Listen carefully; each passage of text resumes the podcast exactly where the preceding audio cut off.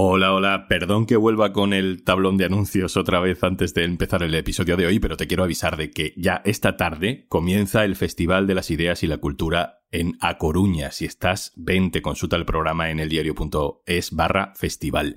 Y dentro de ese festival, aparte de un encuentro con socios esta misma tarde, o encontrarme contigo cara a cara si quieres el sábado por la mañana para contestar a las preguntas que tengas, por la tarde, el sábado a las 7 de la tarde, hacemos un show de podcast con los compañeros de carne cruda, con la compañera de gazpacho agridulce y también grabando en directo un programa de un tema al día. Así que vente y participa con nosotros en la grabación.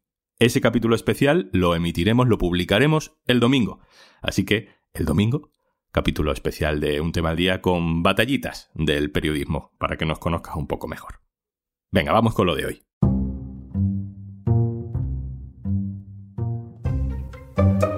Antes de que se nos olvide el verano, hablemos de unos lugares muy especiales de nuestra costa y no precisamente para bien.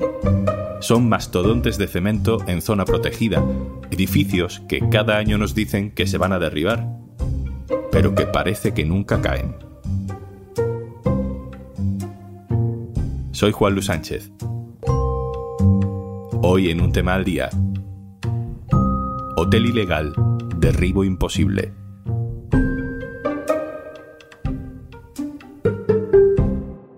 Una cosa antes de empezar. Hola, hola, por fin es viernes. Y como cada viernes, al final de este episodio, te recomendamos un podcast o un audiolibro por si te apetece escuchar algo nuevo el fin de semana.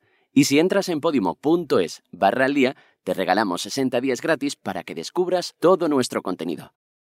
Durante estas vacaciones he encontrado en un viejo disco duro unos vídeos que grabé hace 12 años. El primer vídeo está grabado a bordo de una furgoneta. Vamos todos en silencio, es de noche, de madrugada, y estoy rodeado de activistas de Greenpeace. Estamos en la provincia de Almería. Me han recogido sin que nadie nos vea para llevarme hasta un hotel. Un hotel enorme. Son 21 plantas. Pero es un hotel vacío, un fantasma de hormigón construido ilegalmente dentro de una playa virgen del Cabo de Gata. Cuando faltan unos metros para llegar, se apagan las luces. Todo el mundo está en silencio. Hay un hueco en la valla. Entramos. Los activistas descargan todo para encerrarse varios días. Comida, retretes portátiles de reciclaje, antenas satélites para crear una red wifi y lo más importante, pancartas, materiales de protesta y una enorme bola de plástico como de demolición van a escalar la grúa de la obra, que sigue alzándose decenas de metros hacia el cielo, para descolgarla y hacer llegar su mensaje. Vamos a subir a lo alto de, la grúa, de la construcción, para colocar una, especie de, bola de destrucción que de forma simbólica queremos que represente lo que queremos que pase con este hotel, que es que lo tiren ya de una vez y lo derriban. Cuando amanece, aparece la bola colgada del cielo y aparece una pancarta gigante en la fachada del hotel. ¿A qué esperan? dice. También aparece la policía y aparecen otros medios de comunicación que vigilan desde la playa. Los activistas se asoman a los balcones de las habitaciones del hotel con vistas al mar.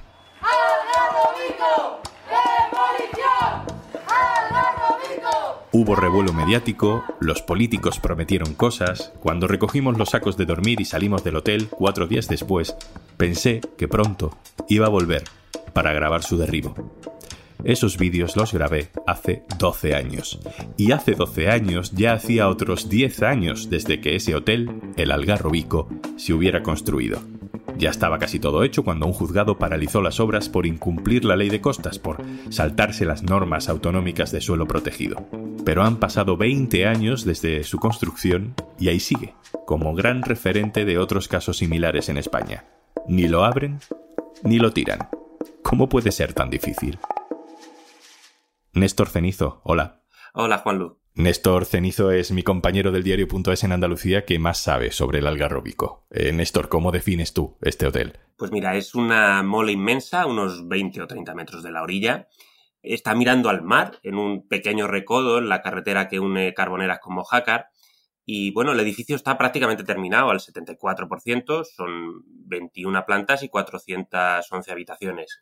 Luego es difícil de describir. Tiene una forma compleja con arcos que parecen así como de inspiración mozárabe y un gran depósito de agua al lado. Y es de muchos colores porque como quedó a medias pues tiene superficies pintadas de blanco, otras con ladrillo con cemento a la vista y otras ennegrecidas. Y luego relativamente cerca hay un par de construcciones que son muy pequeñas o se ven muy pequeñas al lado del algarrobico. Es como algo fuera de su contexto que alguien hubiese depositado allí. ¿Por qué se quedaron las obras sin terminar? Pues mira, las obras empezaron en 2003 y tres años después, en 2006, un grupo de ciudadanos, Salvemos Mojaca y Greenpeace, denunciaron que se habían alterado los planos que ordenan la protección del Cabo de Gata precisamente para que el hotel encajara ahí. Con esa denuncia, un juez de Almería primero eh, paralizó cautelarmente la obra y luego concluyó que la licencia en la que se amparaba no era válida. A partir de aquí ya entramos en una maraña burocrática judicial, sentencias y denuncias cruzadas. Es importante decir que el Ayuntamiento de Carboneras sí quería que se construyera el hotel. También porque de alguna manera era un sentir del pueblo. Los argumentos de hoy son parecidos a los que grabé hace 12 años a unos vecinos de Carboneras que acudieron al Algarrobico a protestar contra Greenpeace. Bueno, estamos con Pedro y con Juan, y aunque ya ha caído la noche, no se ve mucho, sí que me gustaría preguntarles por qué han venido del pueblo, por qué están en contra de que se eche abajo el, hotel. Pues una vez que ya está hecho, que ya se ha creado puestos de trabajo, que iban a venir puestos de trabajo, una playa que estaría arreglada, con su buen paseo, con su buen acceso, y no puedes traer ni un carricoche ni nada, porque es una playa completamente por explotar. Y en toda Andalucía se están explotando las playas, porque aquí no se pueden explotar. En definitiva, es trabajo para Carbonera y, oye, y beneficio para Carbonera, que, que viva los comercios, que viva todo el mundo.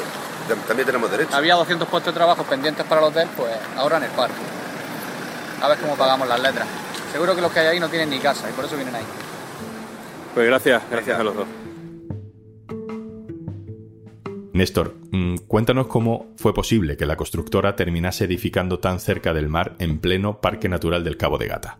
Azata, que es la constructora, compró los terrenos en 1999. Le costaron 2,3 eh, millones de euros y empezó a construir en cuanto tuvo la licencia municipal y la calificación ambiental favorable. Azata siempre ha argumentado que al levantar el hotel estaba haciendo algo que habían autorizado todas las administraciones el planeamiento para todo ese sector estaba recogido en el PEGO y el PEGO eh, tenía el visto bueno de Costas, que es el gobierno central, y de la Junta de Andalucía, que de hecho tenía una participación en la sociedad que vendió los terrenos a Zata. Incluso el gobierno central, que por entonces estaba en manos del PP, había concedido una subvención para construir el hotel. Pero lo que ocurre es que ese PEGO tenía trampa porque desde 1988 la ley de costas ya marcaba una servidumbre a 100 metros de la costa y además en 1994 se había ampliado el Parque Natural de Cabo de Gata hasta incluir los terrenos en los que está el Algarrico. Sin embargo, alguien alteró los planos para disimular esa protección. Y una vez paralizada la obra, después de que el juzgado de Almería dijese que esa obra era ilegal, el caso se atasca años, muchos años en los tribunales, llega hasta el Supremo y el Supremo se pronuncia. ¿En qué punto estamos, Néstor? Mira, en, 2016 el Tribunal Supremo concluye lo mismo que había concluido eh, el juzgado de Almería 10 años antes, que los terrenos están protegidos y que no se puede construir ahí. Es importante aclarar que no hay ninguna resolución que ordene la demolición. Los ecologistas lo intentaron, pero el Tribunal Supremo en 2022 declaró que no puede ordenarla directamente porque eso es competencia municipal. Lo que sí que han dicho los magistrados, o han pedido, es que el ayuntamiento deshaga el camino paso a paso. Es decir, que reclasifique el suelo como no urbanizable y después que revise la licencia. Y cuando esté revisada y anulada, podrá demolerse. Esa sentencia que dice esto es firme desde 2018, pero el Ayuntamiento de Carboneras está siendo muy lento para cumplirla. En todo este tiempo, los tribunales han emitido cinco requerimientos, advirtiendo al alcalde de que si no modificaba el PGO, lo iba a multar. La última advertencia en marzo era ya de modificar la semana que viene o te multo. Eh, finalmente, el ayuntamiento modificó el PGO en abril, pero de una forma un poco sospechosa. Convocó el pleno de urgencia en 48 horas, ignorando el trámite de información pública al que le obliga la ley. Y bueno, pues los ecologistas creen que esto es una trampa que puede provocar que la modificación se anula y todo se enmarañe una vez más. Néstor Cenizo, compañero, muchas gracias. Pues muchísimas gracias a vosotros, Juanlu. Como digo, no es el único caso. Algo similar, por ejemplo, ocurre en el complejo turístico de lujo construido en la isla de Valdecañas, en medio del pantano de Valdecañas, en la provincia de Cáceres. Es un espacio calificado como zona de especial protección de aves, donde, sin embargo, se levanta un hotel de lujo, 200 villas, un campo de golf, se construyó en 2007 con el visto bueno de la Junta de Extremadura. Los tribunales declararon ilegal esta construcción y el año pasado el Tribunal Supremo confirmó esa ilegalidad. Pero, como ocurre con el algarrobico, ahí sigue. Lo que pasa que en este caso está abierto y funcionando. El algarrobico, Valdecañas son casos que simbolizan perfectamente el largo y costoso camino que existe entre una sentencia de derribo y la voladura de lo construido ilegalmente. Alberto Pozas, periodista especializado en tribunales del diario.es. Hola Alberto. Hola, ¿qué tal? Alberto, si las leyes son tan claras respecto a los suelos protegidos o a dónde se puede construir y dónde no, por qué, empezando por el principio, al final las promotoras acaban haciendo edificios en estos lugares. Eh, bueno, pues porque existe una normativa que dice, como explicas, claramente dónde se puede construir y dónde no, no se puede construir en una playa, eso lo sabe todo el mundo, pero después eh, todo depende de las administraciones y de la normativa urbanística local o municipal. Entonces existe un primer filtro, que son las autoridades locales y regionales, que en ocasiones permiten que se haga. Construcciones ilegales hay muchas, litigios por la ilegalidad de una obra también, pero son habituales las sentencias que ordenan el derribo de una construcción cuando ya está casi terminada? Eh, sí, son bastante habituales, primero, porque tenemos en la cabeza un poco la imagen de que todos estos procesos judiciales van contra superhoteles como el Algarrobico, eh, contra Valdecañas, por ejemplo, que es una urbanización de lujo, pero también hay muchos que tienen que ver con cosas mucho más pequeñas, con gente que ha construido o que ha levantado un muro en su casa de manera irregular, con gente que ha levantado una caseta donde no podía y hay que tirarla, y esos son también litigios los que además el Tribunal Supremo lo ha dicho muy claro desde hace muchísimos años. Eh, salvo que sea absolutamente imposible, hay que restablecer la legalidad y restablecer la legalidad es quitar lo que no tiene que estar ahí, una casa, un muro, una caseta o un hotel. Quiero saber, más o menos si existe el dato, cuánto tiempo suele pasar desde que una sentencia ordena el derribo de un edificio hasta que se derriba? Pues depende un poco del tamaño de lo que hay que derribar. Esto parece una obviedad, pero hablamos en el caso de, grandes hoteles, de grandes complejos, eh, de urbanizaciones, hablamos de muchos años. En el caso de Valdecañas vamos para 10 años y el Tribunal Constitucional por ahora lo ha paralizado. Y en otro caso, por ejemplo, de en Piélagos, en Cantabria, que sí se derribó una urbanización ilegal, pasaron 5 años y hay que considerarse afortunados en ese caso que con 5 años se llegara a derribar. Así que son años y años desde que se declara la ilegalidad hasta que realmente las máquinas entran, alguien le da el botón y se derriba la casa, el hotel o lo que sea. Alberto, estoy pensando también en los promotores inmobiliarios o en los cargos públicos que han consentido estos hoteles, estos edificios que los tribunales luego dicen que son ilegales. No sé si en las sentencias eh, los políticos y los empresarios aparecen al margen de que un edificio, un hotel o un complejo urbanístico sea irregular, por decirlo de alguna manera, desde el punto de vista de la legalidad urbanística, eh, luego también eso se puede llevar por la vía penal. Y en España estamos hartos ya, nuestra capacidad de sorpresa ha muerto por completo de ver casos de llamada corrupción urbanística, ¿no? de construir donde no se tiene que construir, de construir con las licencias irregularmente otorgadas. Entonces, no siempre se van de rositas. Es verdad que, que un edificio sea ilegal si tú lo has construido con el permiso de la Junta de Extremadura o de la Junta de Andalucía, por poner dos ejemplos, luego no te pueden llevar a la vía penal. Pero, por ejemplo, en Madrid hay muchos casos de gente eh, que levanta en zona protegida, en zona de parque natural, en el Alberche, por ejemplo, hay muchos casos de gente que levanta eh, viviendas eh, sin permiso y que se les está condenando a cárcel de manera, vamos, yo conozco entre 10 y 15 casos de personas que en esa zona del Alberche, que es una zona protegida, levantaron casas y el Supremo está confirmando condena tras condena. Así que muchas veces sí que termina además el asunto por la vía penal. Has mencionado un par de casos en los que sí se han cumplido las sentencias judiciales que ordenaban la demolición, pero ¿por qué en unos sitios sí y en otros no?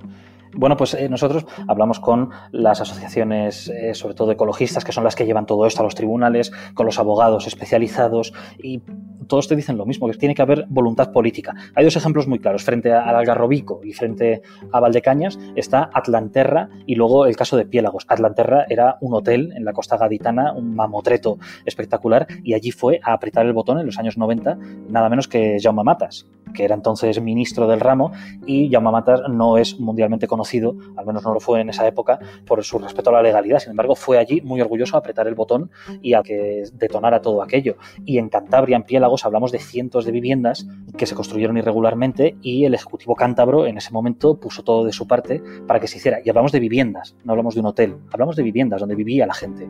En el caso del Algarrobico y de Valdecañas, desde luego, si preguntas a los que están implicados un poco en el proceso judicial y en el proceso de demolición, te van a decir claramente que las administraciones implicadas no tienen ninguna voluntad de derribarlo, de hecho presentan recursos en contra y por tanto al estar en sus manos lo dificulta todo enormemente.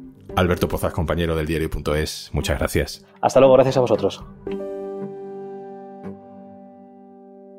Y antes de marcharnos, Hola, ¿qué tal? Soy Juanjo de Podimo y vengo hoy a darte una noticia muy importante. Ahora soy una persona más en el mundo con un podcast. ¿Estoy aprovechando este momento en un tema al día para recomendarte mi propio podcast? Pues eh, sí, eso parece. Y el primer invitado ha sido Raiden. Una enseñanza que he llevado por bandera que, que creo que te pone en tu sitio, que es no somos ni para tanto ni para tan poco. Y me parece que eso es una filosofía de vida que es la hostia, ¿no? Porque me parece que, oye, nosotros por el mero hecho de nacer sí que es sensible que podamos recibir abundancia, pero tampoco nos creamos elegidos o porque te vas a comer un ñordo y ojalá no te lo fumieses hablando de ojalases, pero bueno, eh, forma parte de la vida y creo que, que curte. Hablaremos del proceso de cumplir un sueño, de todo lo que ocurre por el camino y de si mereció la pena. Y para que lo disfrutes y escuches todos los podcasts que quieras, además de la ley del ojalá, tienes 60 días gratis si te das de alta en este enlace que espero que te sepas como mínimo de memoria, ¿eh? podimo.es barra al día.